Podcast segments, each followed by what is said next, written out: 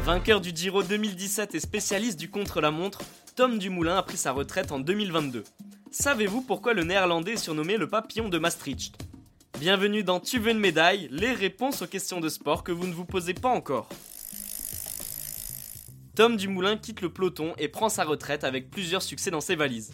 Vainqueur de trois étapes sur le Tour de France, le cycliste a échoué à la deuxième place du classement général en 2018. Un an auparavant, il avait remporté le Giro.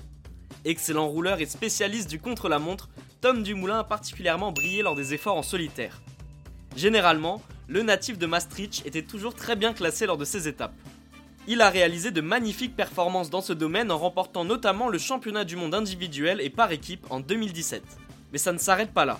Au niveau national, il a été champion des Pays-Bas du contre-la-montre à 4 reprises. Ses performances lui ont valu pour la première fois le surnom de papillon dans un journal néerlandais.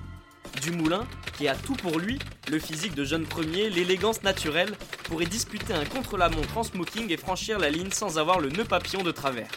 Ce surnom de papillon de Maastricht fait également référence à sa capacité de transformation.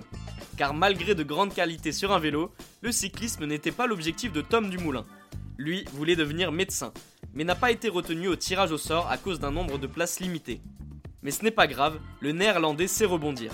Même s'il n'est pas plus passionné que ça par le cyclisme, une arrivée d'étape l'intéresse et il se lance. La suite, on la connaît.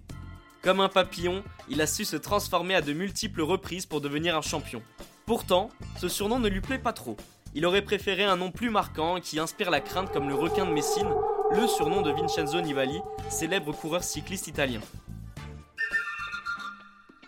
Et bien voilà, vous savez maintenant pourquoi Tom Dumoulin est surnommé le papillon de Maastricht.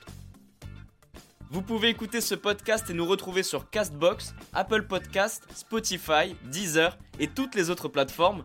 Je vous retrouve rapidement pour une prochaine question de sport dans Tu veux une médaille. A très vite.